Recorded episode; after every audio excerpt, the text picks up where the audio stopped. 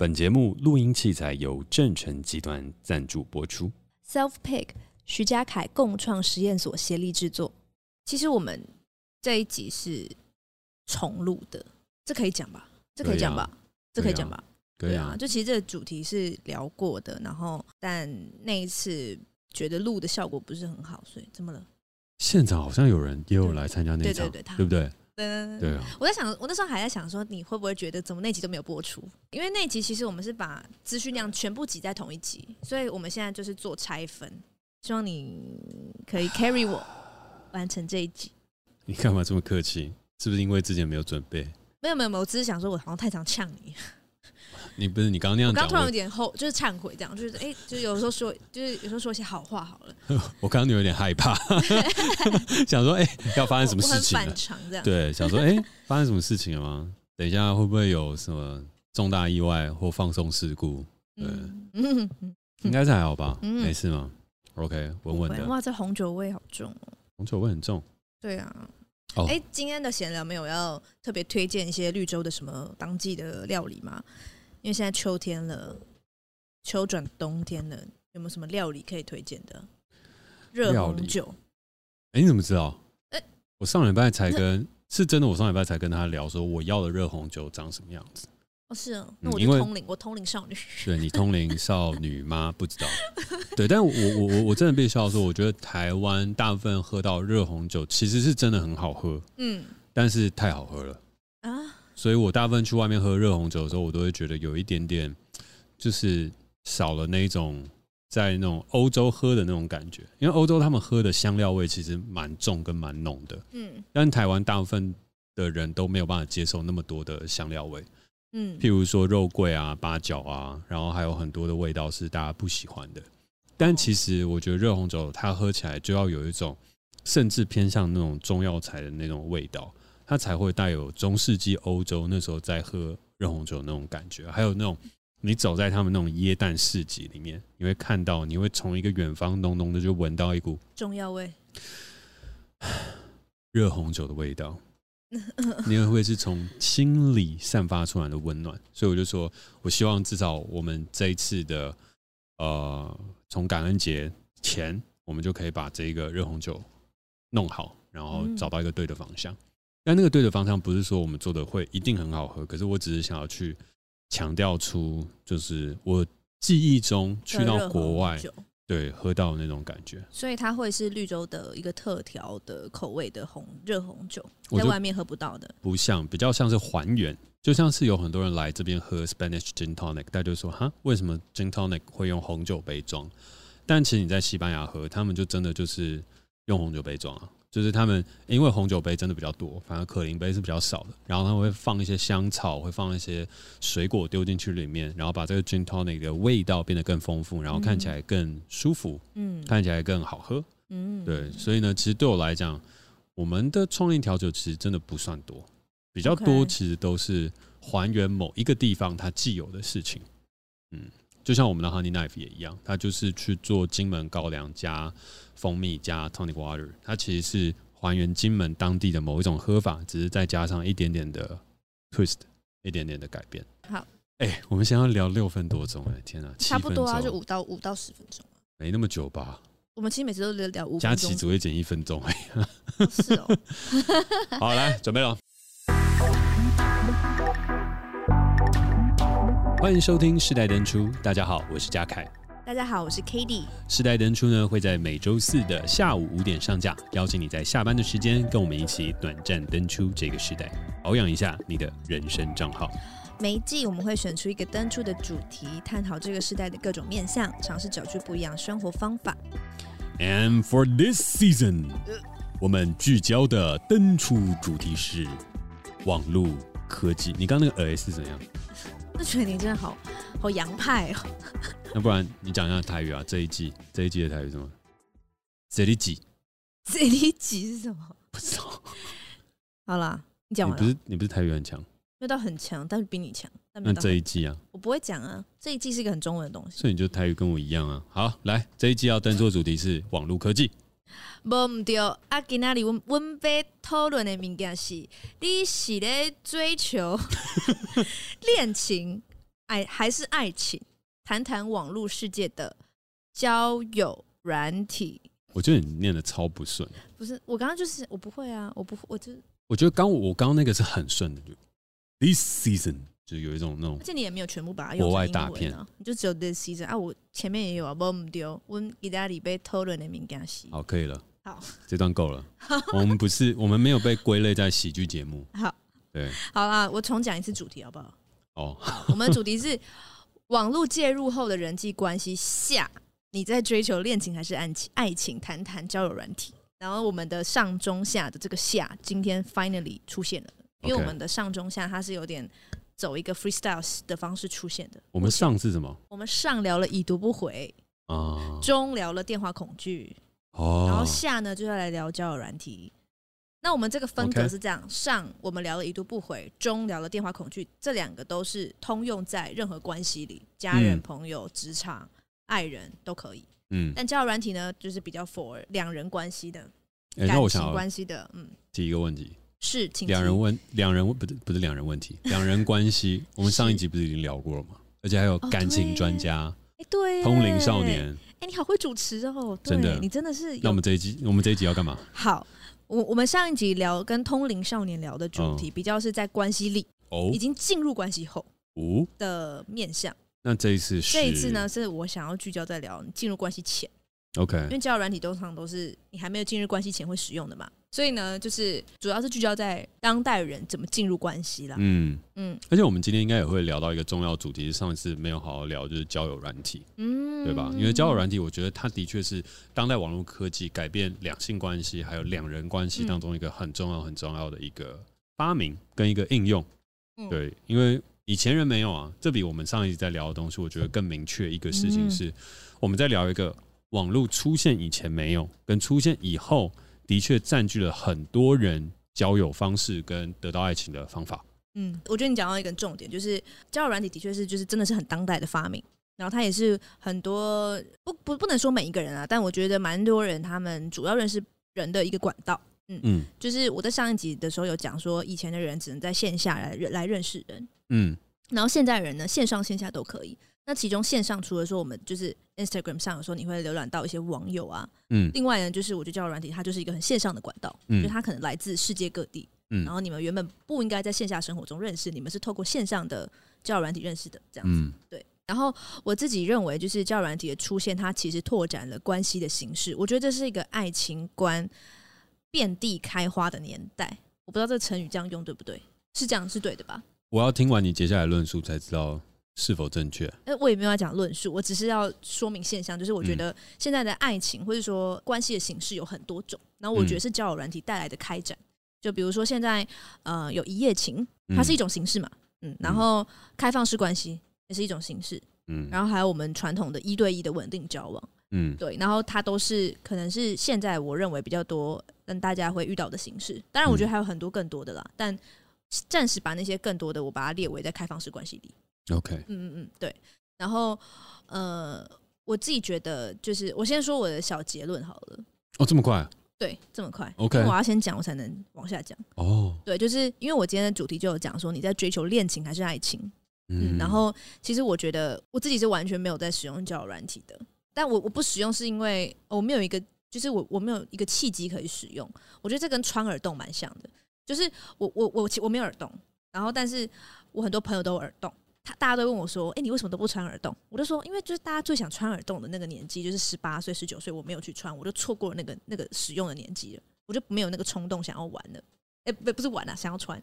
然后我就交友软体也是一个，我觉得它是一个 kimoji 的感觉，就你一直没有一个想要下载的 feel，你就会错过一个真的想下载的 feel。不知道我我我是这样想的，就可能简单说老了，老了，但也不会啊，你现在才二十四啊。可是我就是，我觉得，可是你看，我现在也不会不能穿耳洞啊。但我觉得，我就错过了那个想要去冲一波，就好像考驾照也是吧？你不觉得考驾照也是吗？就十八岁到你就去考驾照，可是你如果没有在那个夏天考，你二十几岁的时候，你就会没有那个动力去考。对我来说，我没有用交友软体，不是因为我在批判它，就只是单纯我错过那个想要下载的那个时候。但你那时候刚分手的时候也不会，就是暂时还不想啊。对，就还没有，就可能我的朋友们开始。认真玩交友软体的时候，都是大概是可能二十出头岁，然后那时候我还我有稳定关系，嗯，所以我就没有这个想法。OK，对，然后我觉得就是我单纯没有就错过了这个想要下载它的这个的冲动吧。OK，所以我就也不习惯它的模式，就是也没有觉得我需要这个模式这样子。OK，对对对，所以我对交友软体是没有批判的。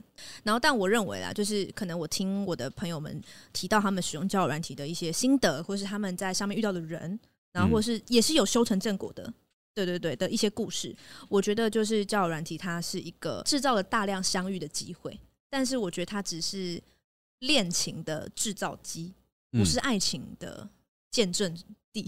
嗯，也很努力想要讲一个金句，就像之涵上次上一集有讲，就是。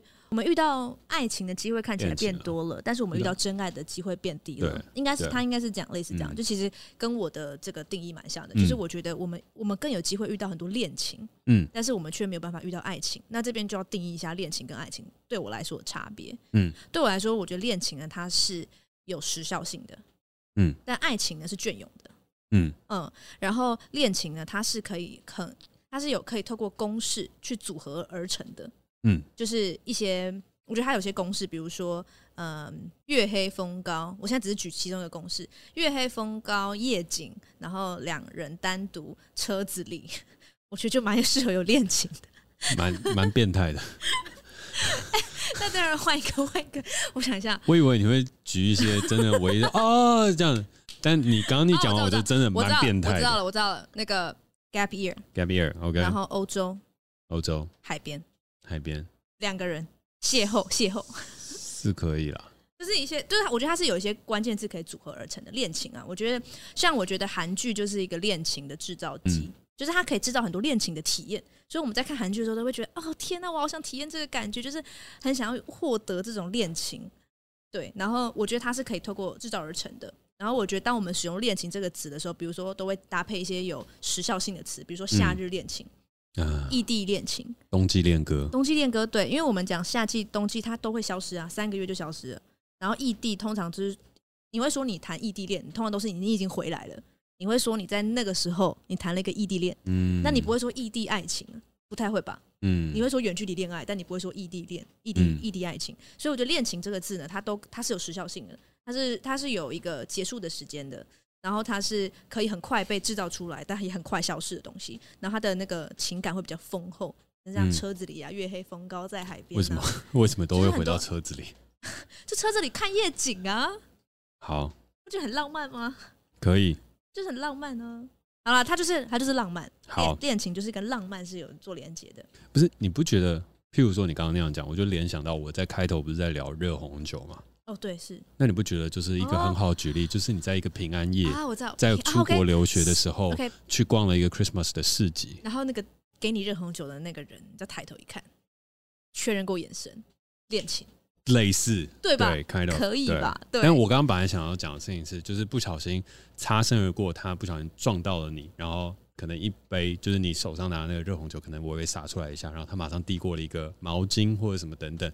这才是韩剧的公式啊！你有没有看《新娘百分百》？有啊，我有看，但是那非常很久以前的电影。Hugh Grant 当时遇到那个大明星的时候，他就拿了一杯柳柳橙汁，然后被人泼到了。不是故意的啊！对啊，他不是故意的啊，但是那个就是公式啊。OK，那就是公式，那个就是一个一个很重要的。所以好，我知道公式是这样：两个人加不小心，对，等于恋情。两个人不小心，然后一个两两个人加不小心加车子里，没有车子里。我真的很少看过车子里，车子里就是已经注定要发生什么事情了。好啦好啦，没有，对我觉得车子里就是人家载你去哪里，要看夜景啊，是不是很浪漫嘛？好啦来，不小心好不好？不小心泼到，然后说不好意思，那不然你要不要来我家换衣服？对对对对，这样不好吧？不好吧？对对对，我给你我的衣服啊，然后就穿了那个男主角的那个大码衫出来，然后就这样啊，恋情也可以。好，我觉得这段差不多了，差不多了，差不多了。好，我相信大家已经理解我说恋情是什么了。对，好，那那回到爱情呢？我觉得爱情呢，它是包含恋情的。爱情的开始一定都是从恋情发生的，但是我觉得爱情是远远超过恋情的这个筹码，呃，不是筹码啦，就是范畴。嗯，对我来说，爱情呢，它是没有公式的，嗯，所以你没有办法用任何东西去保证爱情会发生。嗯，对，就不会有像我们刚刚讲那些东西组合起来。就可以诞生出爱情，我觉得爱情是没有的，所以它是一个比较没有效率的东西，它需要时间去验证。嗯，所以他的时间是长的，然后他的情绪呢是很多元的，他当然也会有恋情的那种高低起伏，但他同时也会有那种比较平淡的时候。对，所以总之呢，我觉得爱情呢，它是呃，它是没有办法复制的，然后它没有公式，然后它是时间需要很久的，然后这就是我觉得交友软体它没有办法制造出来的，而且我也觉得没没有办法透过任何一个科技的东西制造出来的东西。爱情是这样子的，而我觉得爱情它可能是每一个人终其一生可能体验过一次，它都是一个非常难得的经验。因为有些人可能谈了很多段恋情，但他可能真的终究没有触及到爱情。但我觉得这也不是他的问题，因为我觉得爱情真的就是只可意会不可言传的一个东西。你真的体会了，你才会知道哦，对，这就是爱情。这样对，所以我觉得，因为恋情是有公式的，所以交友软体可以透过演算法去把这种组合这样稍微就是排列组合、排列组合一下，然后把那个最适合可能跟你发展出恋情的人送到你面前。嗯。那这个人也当然很有可能有机会是你你接下来的爱情对象，但他真的就是到到你面前的时候，充其量就只是恋情的恋情的一个对象而已。嗯嗯，然后这是我认为，就是我今天的第一个结论，就是我觉得呃，交友软体它带来大量的恋情，但是却没有没有办法让我们见证到爱情，而爱情其实是需要我们去努力的，或者说需要我们去花时间，然后去探索不一样的排列组合跟公式，你去制造出来的。嗯。然后我自己觉得说，像我刚刚讲的，就是交友软体，它可以把一个恋情，一个很完美的恋情对象送到你面前，其实就是因为交友软体，它把呃我们这些呃情感关系数字化了。就比如说，你也喜欢猫，我也喜欢猫，哦，那你住在台中，我也住在台中，呃这些都是一个我们的资料，嗯，啊，这些东西都可以成为一个也许可以发展恋情的的指标，嗯，OK，那我觉得就是交友软体诞生了很多数字化的灵魂伴侣。嗯。对，就是我们会觉得说，哎、欸，我跟这个人好合哦，就是，呃，他跟我的喜好都一样，然后我们也都，我们也都是台中人，然后我们也都很喜欢什么，很喜欢什么，很喜欢什么。但其实在，在在你真的去花时间跟这个人碰撞之前，他就是恋情的，然后也是数字化伴侣，数字化灵魂伴侣而已。嗯嗯，所以呢，我觉得就是，呃，因为这样子的原因啊，然后我觉得交友软体它，这是第一个交友软体它，它它只。给给我们数字化的灵魂伴侣。那第二个是有太多的数字化的伴侣出现在你面前的时候，我们会有一种我们拥有无穷的选择的感觉，而这种无穷的选择甚至凌驾于我们选择真爱的。嗯，我想要怎么讲？就是我们拥有无穷的选择的这个这个东西，对我们来说很像一个宝物，让我们不想放掉，甚至高过于我们想寻找真爱的的动机。嗯，你懂我意思吗？我懂，对，就是我们会觉得说，我们现在拥有无穷的选择这件事情比较重要，比任何事情都重要。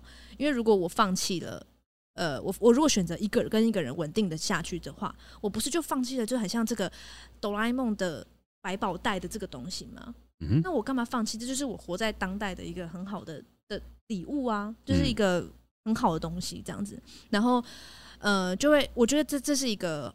我应该说，我身边的朋友，或是我跟别人聊过的人，他们遇到就是他们没有办法进入关系里面，我觉得都多少都会有这个因子存在。我不能说一定，嗯。诗涵在上一集也有提到说，就是每个人在关系里面各取所需嘛，啊、呃，就是他可以告诉这个人所有事情，但他其实并不喜欢他，嗯，等等的这些事情，我觉得，我觉得都是每个人在不决定进入关系前有很多自己的考量。但是我觉得拥有无穷的选择，这真的是像是一个金光闪闪的戒指吗？就你会不想脱掉它。嗯，对，而且这个我也这也是我认为保持单身最大魅力，就是你会一直觉得你有无穷的选择，你会觉得你很富有。我我觉得会有这种感觉，就这样富有好像有点重，但你会觉得自己拥有很多。至少我曾经有这样的感觉过了，我单身的时候。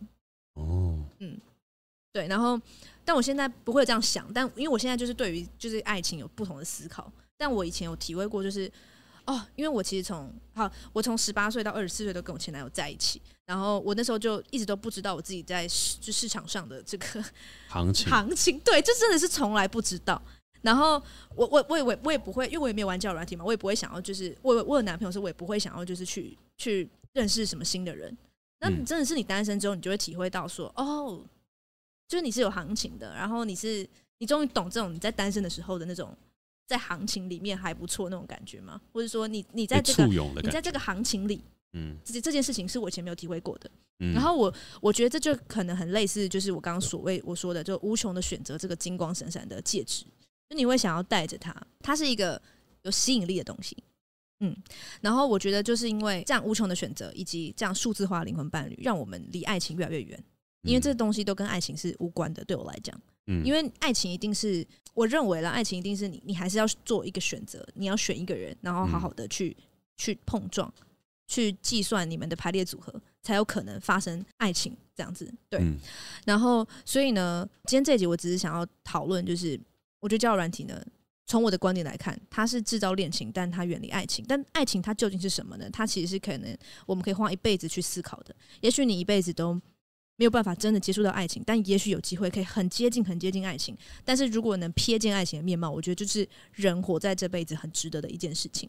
嗯，然后我自己对于这整件事的结论是，我觉得爱情它跟恋情的差别嘛，就是它是需要选择的。就我刚刚讲的，就是它需要你去选择一个人，然后选择伴随的事情，就是你必须放弃其他的选项。就是我觉得很长时候我们不想做选择，是因为我们不想要放弃其他的选项。嗯，但当你不选择的时候，你其实就是选择了不选择这个选项。嗯，对，所以你一定还是要选择。然后选择的时候，代表的是你必须，你必须放弃，你不放弃这个选项，以及放弃其他的选项。嗯，我这样会太哲学吗？还好，比较绕口令。比较，但你懂，但大家懂我意思对吗？对，就比如说你今天有 A、B、C、D 可以选，你选了 A 作为你的，你想尝试是否能创造爱情的对象的时候，你其实就放弃了 B、C、D。嗯，对。那如果你 A、B、C、D 都不选呢？你其实还是选了，你选择了都不选。嗯嗯，对。那你选择了都不选，那就没有机会去见证到爱情。所以我觉得不管怎么样，爱情是需要选择，选择就是跟放弃是同一个事情。我想要再帮你补充一点。好，请说。所以补充的事情是，如果以你刚刚在讲那个选择了 A，代表你放弃了 B、C、D 的时候，对，我觉得还有一个潜在你刚刚一直想跟大家沟通的方向是，当你选择 A 的时候，你就选择了放弃。你可以选择 A、B、C、D 的这个 option 哦，对，这也是对，因为你选择一个人之后，你会放弃了选择他和所有人的这个机会，对吧？对啦，嗯，所以所以应该这样讲，就假设你前面有 A、B、C、D 可以选，嗯，当你选择 A 的时候，你放弃了 B，也放弃了 C，也放弃了 D，也放弃了你可以有选择 A、B、C、D 没错的这个机会，对。哇，这好好玄学哦！但就是对，就是这样。所以我觉得爱情是需要去选择，而选择跟放弃它是完全绑在一起的。嗯，你必须一定要有有一个你敢，你有勇气想放弃事情的心里，才有办法去进入爱情。我是认为是这样子。好，嗯，然后我觉得就是我又要用就是我最喜欢的歌手张张悬，对。啊 但其实我喜欢他不是因为他是歌手，我觉得他是我喜欢他的灵魂，我非常喜欢。安普，他们是同一个人呢？对啊，但是但是我有时候讲安普，大家会不知道是谁，所以我在节目上还是会讲张悬。好，就是他他的歌词里面其实都有很多我觉得很参透生命的歌词。嗯，然后我就讲一个大家都非常知道的一首歌，就是关于我爱你。然后他就在讲爱了，你要唱一下吗？不要，两句就好，三句。等一下，那我就唱那句好了。我就唱我要讲的那句好了。你要有一点前后连贯吧。好，你眷恋的都已离去，你告诉自己无数次想放弃的眼前，全在这里。超脱和追求时常是混在一起。哎，怎么还没到？你拥抱的并不总是也拥抱你。慢一点吧。而我想说的，谁也不可惜。去挥霍和珍惜是同一件事情，我所有的何方何必何其荣幸。好，我唱到了，就是去挥霍跟珍惜是同一件事情。这么快？嗯，对啊，就这么快啊！你知道我继续唱下去？哦，我觉得不错啊，刚刚那个 vibe 还不错啊。在必须发现我们终将一无所有前，至少你可以说。我懂活着的最寂寞，我拥有的都是侥幸呀，我失去的都是人生。当你不遗忘，也不想曾经，我爱你。掌声鼓励。因为没有想到会唱诶，对，但反正就是那一句。去挥霍跟珍惜是同一件事情。嗯、然后我以前小时候听的时候是完全不懂这句话是什么意思的，但我现在长大之后，就是我就发现说，呃，你跟一个人在一起很久，有些人会觉得你在浪费时间，就觉得你为什么要挥霍你的青春？嗯，但是其实从另外一个角度来看，他是在珍惜他对于这个人的情分。他是，所以我觉得其实他是完全就是像硬币的正反面。嗯，就当我们觉得你在浪费时间的时候。也就是有时候我们会觉得爱情很浪费时间，就你花那么多力气、那么多情绪、那么多时间在一个人身上，他是错的人呢，你不觉得很浪费吗？但是也只有你去挥霍过，你才知道什么叫珍惜，就是这才是珍惜。你要用尽全力去珍惜，你才有办法可能很靠近爱情的那个面貌。哇！所以我我真的是呃，长大之后就是重新听这首歌，这首歌叫《关于我爱你》，我就觉得哇，对，这就是爱。就是你爱一个人的时候，你就是会浪费时间；但你浪费时时间的时候，你就是在珍惜他。嗯，对，你透过浪费你的时间来表达你的珍惜。嗯，那它完全是同一件事情，就看你用什么角度去看。所以我的结论就是这样：我觉得爱情它没有公式，所以我没有办法去说明呃什么样的人遇到什么样的人一定会诞生出爱情。我觉得它是一个独一无二的契约。嗯，对，我原本今天有准备就是那个沙特跟波娃的故事，我觉得他们就是创造他们属于独独特。呃，独一无二的契约，他们的爱情关系是没有人可以复制的。来分享一下。呃，要你你嗯，好好，我分享一下。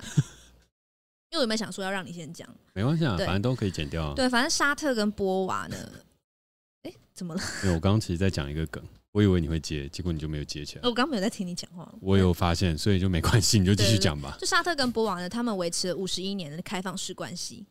那但他们在那个年代，其实是你知道。非常久以前，那个时候爱情观是非常的没有很遍地开花，然后女权才刚开始而已，所以他们这样子的做法是非常前卫的。我记得沙特是波娃的初恋，十八岁还是二十九岁，他就认识他，然后他们就在一起了。然后他们终其一生都没有住在一起过，可是他们都深爱对方。嗯嗯，他们都深爱对方，然后他们各自都有各自的性伴侣，跟他们都有各自的各自的交往对象。嗯，对，所以波娃其实有好几段恋情是他跟呃，或是说爱情，嗯。他们他有交往几个人，但他永远都会跟沙特就是呃，算是更新更新他的这个伴侣。他们一开始就定了他们的契约，就是他他们的关系是要完全的透明，所以不管沙特或波娃他们各自有什么样的伴侣，有什么样的恋情，有什么样的爱情，他们都会如实的告诉对方。所以他们都会经历吃醋，嗯，不开心，但他们还是选择保持透明，然后也让他们彼此成为彼此一个非常重要的支柱。然后他们就维持了这样五十一年，然后他们最后他们的墓墓墓地墓墓园啊，也葬在彼此身边，这样。然后我觉得，呃，他们他们这样子的做法，不是每一个人都可以接受的。那很多人也很向往他们的的的这个关系，但是很我觉得很少有人可以像他们这样做到，就是跟他们一模一样，因为这是属于他们的的爱情，所以他们有独一无二的一个契约。嗯，然后我觉得就是。沙特跟波瓦是一个我觉得比较显著的例子。我觉得每一个人跟每一个人，他们创造出来的爱情也是完全独一无二的，没有办法，就是因为他跟他这么做，然后我也是要试试看，我跟他这个事情会不会 work out。但我觉得他是没有办法这样子的，就是你只能透过你的肉身去跟这个人碰撞，然后你可能会失败，然后失败之后你可能会出现转机，转机之后有可能会继续，但也有可能不会。那你真的要去试了之后才知道。我觉得沙特跟西蒙波娃的爱情。我觉得对我的冲击也蛮大的。嗯，我一开始在读到他们的爱情的时候，我就会觉得天哪，原来世界上也有这样一份自由的爱。嗯，有一点像是这样。然后也对于他们所定定的这个，无论是契约也好，或是彼此的承诺也好，我觉得是很浪漫的一件事情，难以置信的浪漫。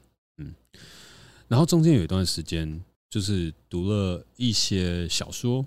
然后也有一些可能西蒙波娃的信，就是他自己亲笔写下的东西，你会发现它里面充满了痛苦与折磨。嗯嗯，他觉得沙特其实是带给他人生当中一个很大的课题。讲课题是很委婉，讲悲剧我觉得是真实的。我觉得从那些一笔一字写下来的事情，你可以感觉到那悲剧性。嗯，然后反观沙特的文章和沙特的。所作所为和他所留下来的文字，并没有呈现相等的悲剧性。嗯，所以有一段时间，我会觉得，在这段关系当中，他们虽然彼此是透明的，可是并不平等。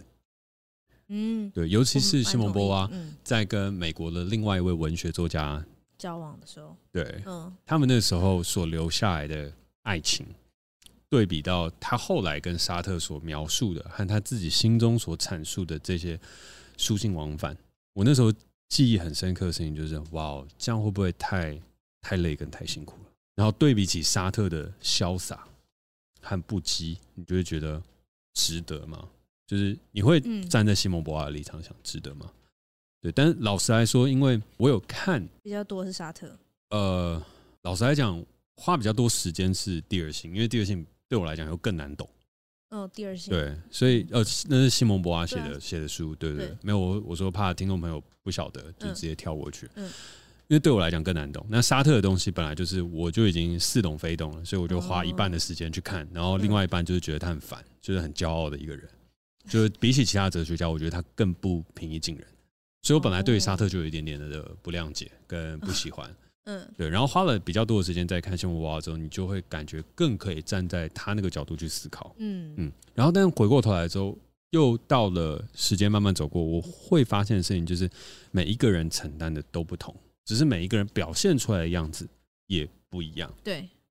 所以到了现在，我就又回到了第一个阶段，也像是你刚刚在体悟的那个时候，他们最后的这个相处虽然是悲剧性和充满折磨的，可是是爱情，是一个很棒的爱情，对，是爱情。所以我不会说爱情是幸福的，我不会说爱情是快乐的，我会说爱情就是爱情，就这样没了。那大家是不是会有可能是幸福的？有可能。有可能，他有没有可能是悲剧的？也有有可能。他有没有可能是互相折磨致死？也有可能。但是你要敢去选择。嗯，没有所谓真正完全美好的爱情，对吧？这只是你刚刚在讲沙特跟西蒙波娃的时候，我觉得那对我来讲，那就是一个人生的一种体悟。一开始会觉得哦好美，后来会觉得天哪，好折磨，好不公平，很累。对，最后会说啊，这是爱情，很刻骨铭心的爱情。然后你在讲完刻骨铭心的时候，你突然之间你也懂为什么莎翁的爱情这么迷人，为什么 Romeo and Juliet 会是这么永垂不朽的莎翁爱情故事？嗯，他一点开心都没有。嗯，他比西蒙波娃、沙特更惨，一开始就注定了两个人是无法在一起的，然后中间再经历这么多挫折，可是他是永垂不朽的爱情故事。嗯。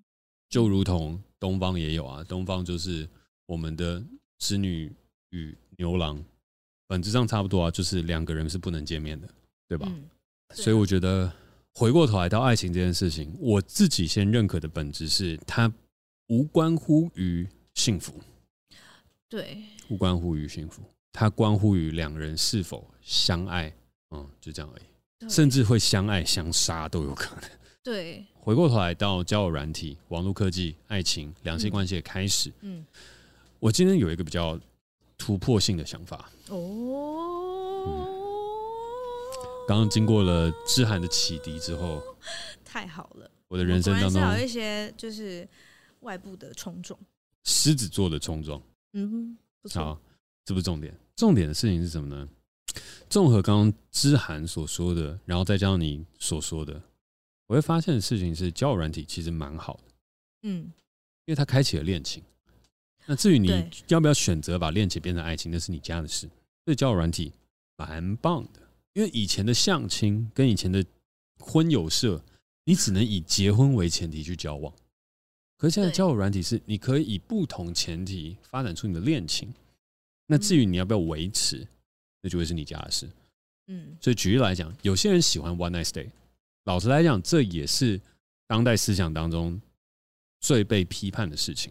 嗯哼，如果你跟你的爸妈说：“哎、欸，爸妈，Yo check it out，我要去 one night stay，Yo bye”，你绝对会被锁在门内。你用这种说法，他当然会生气啊！你好好跟他讲，说不定还有机会。好，我换一个语气，你听听看。假使 你女儿今天跟你说：“你女儿，女儿哦，妈，那个我晚上想要出去一下。”那要干嘛？我在那个 Tinder 上面认识了一个男生。然后呢？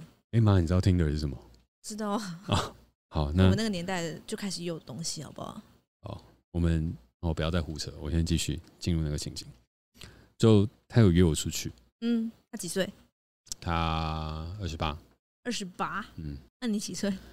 我 我二十二，六岁，我靠背，你在六岁那边给我玩，我给你手机不是让你在那边搞的、欸，哎、欸，不是这样，你要认真要投入，我们时间已经不多了，你还在那边六岁，二十二岁好不好？二十二、二十八可以吧？好，二十二岁，OK。我已经毕业了，然后他今天约我出去。你要、啊、你妈在外面过夜？对，我打算去他家睡一晚。去啊！好，那隔天。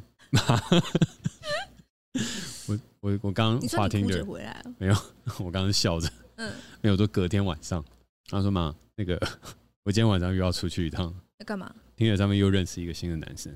几岁？二十九岁。哦，然后呢？那昨天那你不要？没有，我们就 one night stay 啊。你不喜欢啊？就 one night stay 如果不错，可以好几 night stay 啊。就炮友啊。哦，就要轮着用这样子。也没有轮，就是换下一个。去啊，自己要保护好你自己的那个。屁嘞，你愿意？没有，我觉得如果他真的要这样，我也没办法。哎、欸，我不行。我是说，那 HPV 疫苗都要打好。我还是会。那我是觉得他，我不希望他，当然我是不希望他生病嘛，我不希望他染上性病。好，但如果说他真的就是用这种语气跟我讲哦，他都敢这样跟我讲了，就把我当姐妹这样在讲。然后我当然会说，我当然我们的我们的 scenario 设计的不够好，设计不够好。好了，但是回过头来，刚刚怎么会扯到这个情境去去？我想一下啊，我们刚才讲那个接不接受 one night stay 吗？哦，你做 one night stay 的被大家批判的。对啊，对。所以你你没有批判？我觉得我要看他笨不笨吧。就是我是认真，就是如果他真的是那种非常单纯的小白兔，那我当然会有点担心啊。可是如果我觉得她是真的是很知道自己在干嘛的一个女生，然后从小就很成熟，我就觉得说，那她知道自己还在干嘛，她自己负责。好，那我们拉回主轴。对，因为其实问你不准，因为你本来就是这个 generation 的人，对吧？哦，所以我是说，上一代人常常会批判 one night stay 的原因，就是因为这不符合他们的价值观。对，不只是危险，就是不符合。嗯，不符合爱情观，不符合价值观，不符合这一切。但我觉得现在对于当代人来讲，one night stay 那代表是对于自己身体的自主权、安全就好。对对，老实来讲是这样，我不一定完全接受。嗯，对，可是我能够理解。嗯，就是。你的身体你自己可以保护好，而且不是男生女生的差异。嗯，很多人就觉得哦，男生就是比较主动，然后比较没事，那女生就是会呃有很多事情要顾虑啊，有很多事情要考虑。嗯，可是真的就我现在去思考和重新去审视了我的价值观之后，我会发现我是比较比较古板跟保守那一块，所以我会觉得这个事情是不正确的。可是实际上这没有不正确，因为那就是你对于你的身体做好了保护机制，然后你想要去做这些事情没有不行，嗯，对吧？嗯，那所以如果我们已经假设 one night stay 这个事情是我们当代的一个，我们姑且不论进步或不进步的思想，嗯，因为我觉得这个东西它就会陷入一种二元的讨论，是，但是一个可以被接受的观念的时候，嗯，那交友软体它的原罪基本上就被免除了。因为交友软体，它最大的原罪就是你今天可以很快的透过一个不认识的一个 App，然后认识了一个另外一个人，然后去约炮，然后接下来在这个过程当中，使约炮这件事情变得很容易。那约炮就是 One Night Stay 一个比较不好听的讲法，对吧？哦，对啦，嗯，但是我刚刚会突然切换成约炮，跟我一开始会使用 One Night Stay 的原因，就是因为 One Night Stay 它听起来比较嗯、呃、舒服一点点，就是比较轻松一点点，好像比较对，就是比较 OK。但那这个东西的。更直白一点讲法就是约炮了，嗯，但这个东西一讲出来，大家就说，嗯，这不行。可是这真的不行吗？没有，嗯，这在这个时代当中，思想当中，它是一种可能性，嗯。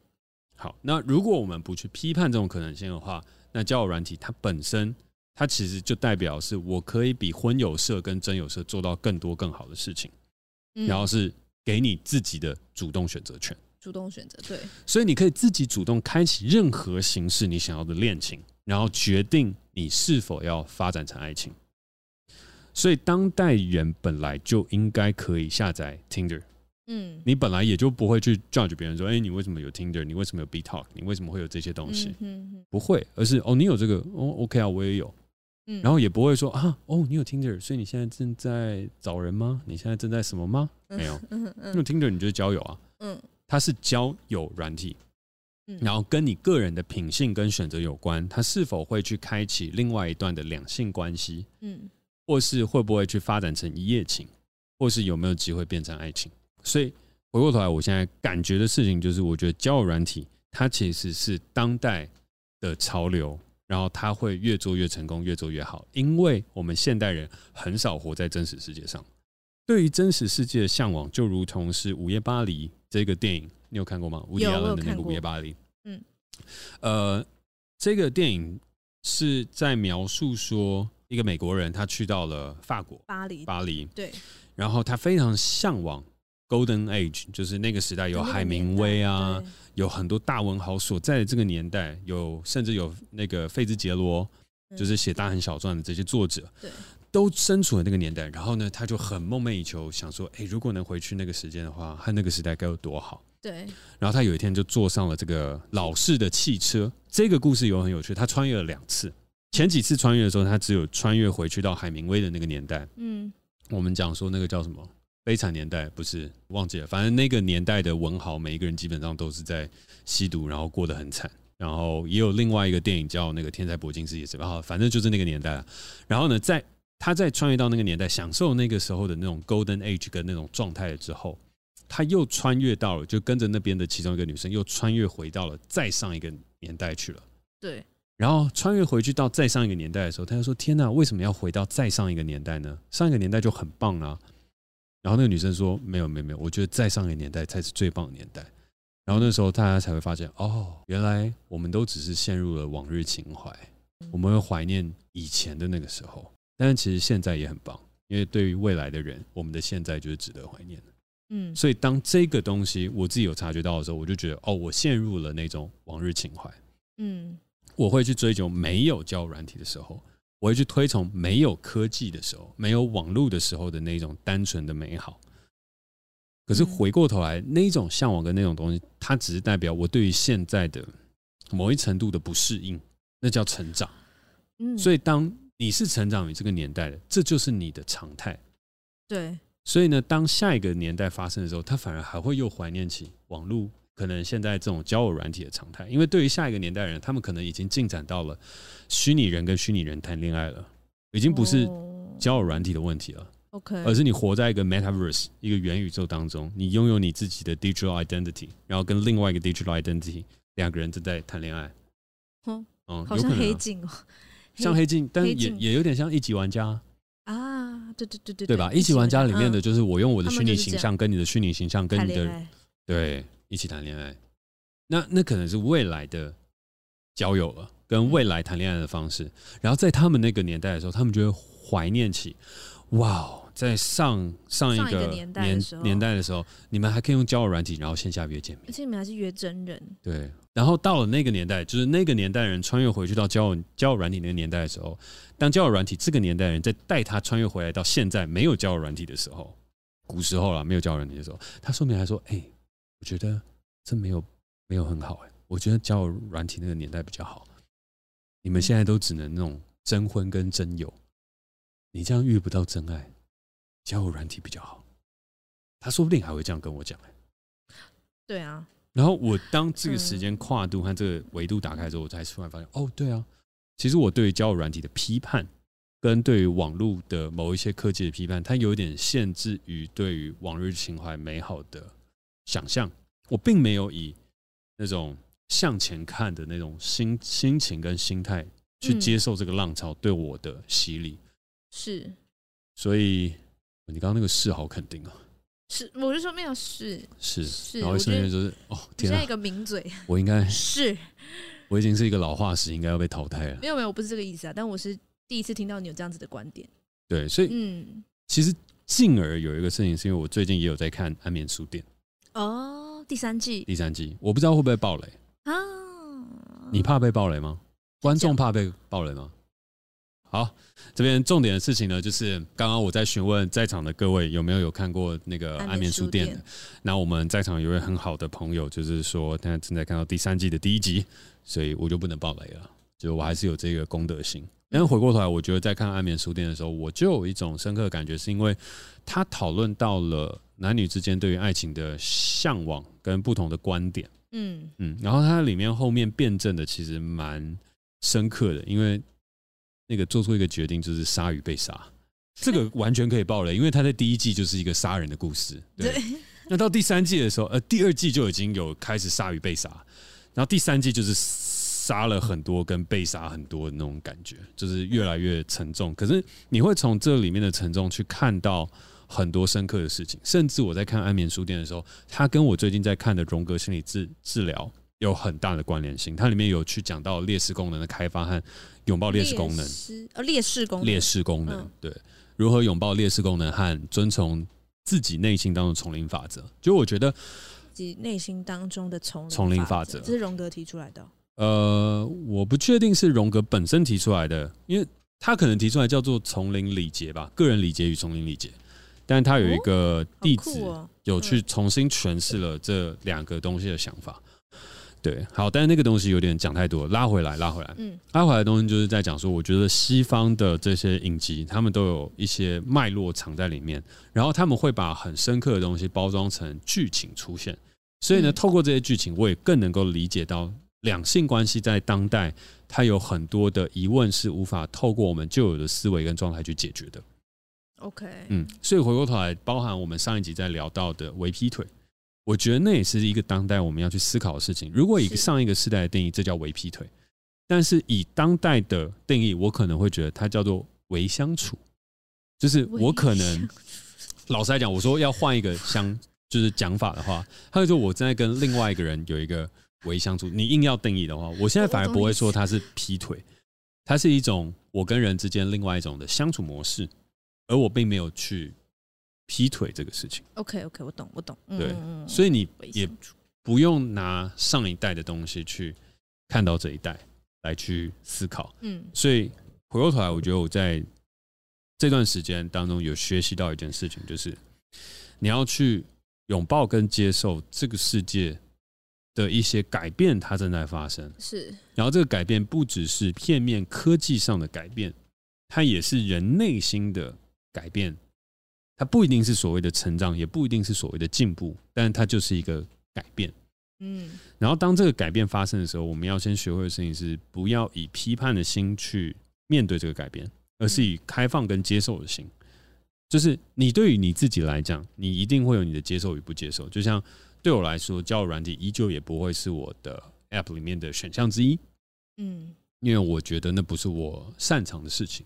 嗯，可是我也跟你一样，我就会觉得，如果你有用交友软体的话，哎，那 OK 啊，那没有什么不对的。然后，如果你有 One Night Stay 的习惯，我也觉得没有什么不对的，只是那是你的生活习惯，跟我不同。那如果回到我个人的话，我就会说，我希望我的伴侣不要这样做。可是你如果是别人的伴侣，或是你之前有这样的习惯，现在变成了我的伴侣，那我也会接受。嗯，我也不会说哦，你以前有过 one night stand，你现在是我的伴侣，然后我就说天哪，我我我不能接受，不会啊，我只会跟你说我的想法就是我不喜欢，然后我希望你不要这样做。那如果你跟我说，然后跟我表明了，然后我真的超爱你，爱到一个炸炸裂，那就是我的课题了。OK，对，那就我的课题，那我就会变成是。沙特与西蒙博娃那种状态，可能西蒙博娃本身并没有那么在某一个时间的时候，后段的时候，某一个时间，他并没有那么喜欢开放式关系，但是他还是要接受的时候，你还是要接受啊，因为他相信了这个爱情，他要这个爱情，所以我觉得那是这段关系，我后来感觉到浪漫的所在。就算有一段时间我不要了，可是我要这个爱情，嗯，那他依旧是很美的，嗯，可是那个就很累。所以我完全认同你刚刚讲恋情，它 OK，轻松、愉快、时间性，爱情很难很累。爱情是一种选择，爱情是一种放弃，我觉得是一种放弃。你说的放弃是指放弃其他的？不是说放弃其他的选择，而是放弃一些自己的权利。哦，对，爱情是一种臣服，我觉得是一种臣服。比较像是臣服哎，这个这个动词蛮好的，因为你要知道，我真觉得这动词蛮好的。臣服这个动词，在灵性的观点里面，是臣服是一个很棒的事情。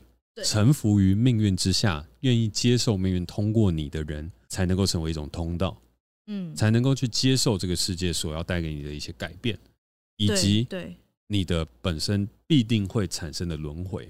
是，嗯，所以。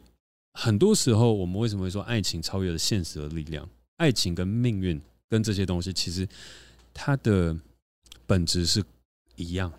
当然，我们讲的灵性当中最高层次的爱，它是所谓的可能是慈悲心的那种大爱。你要对于所有人都展现出那种臣服之心，就是那种命运。可是爱情，它是第一个你可以做到你心甘情愿的臣服，并且接受，然后让你的人生超越了生死的事情。嗯，感情。所以，当你拥有爱情之后，你不会害怕生与死，因为你臣服在爱情底下，然后你跟一个人，甚至那个人不再是一个肉身凡胎，不再是一个个体的时候，他依旧会以某一种形式存在于你的心中。嗯，那那份爱情的东西，你臣服于他之后，你会获得更强大的，也不能说获得啦，你自然就会变得更强大。然后那个强大不是刚硬的，而是你 obey 了，你臣服了，你接受了，然后你是借由这个对象接受你的生命。那我觉得这是爱情最棒的事情。借由这个对象接受了你的生命，嚯，这是 punchline 哎，我喜欢这句话哎。就爱情是臣服，你经由这个对象接受了你的生命。我的观点是这样。我觉得这句话蛮好的，我觉得更可能更深的一个观点。哦。然后我觉得我也很同意你说的，对。然后这里都不哦不违反我刚刚所谓的，就是呃，爱情需要去碰撞，需要去创造独一无二的你们属于你们的契约这件事情。嗯。然后我也同意，就是爱情它跟幸福是不一样的。可是我觉得爱情是很有机会可以触及到幸福的。嗯。就是你在旁边，你在岸上。你永远只能看到大海的美好，嗯，但你进去海里，你可能会被冲走，但你也有可能就是乘风破浪，嗯，你不知道。可是你在岸上，你永远就是在岸上而已。然后我觉得爱情就是这样。那我觉得、啊，然后我觉得感受伤的人最强大，有伤口的人是最最强大，有伤口的人是最完整的。我是这样觉得。我也很认同你讲的，嗯。然后我觉得，我们既然好不容易今天的结尾都在一个满意的状态，我们就见好就收。好，重录是不是值得的？重录蛮值得的，而且还唱到歌，还唱到歌，你要再唱一次吗？呃，不用，不用了，好啦。那在节目的最后呢，再次邀请你在每周四与我们一起短暂登出这个时代，结构社会，实现自我成长。没错，让我们的人生账号都可以登出一下再启动。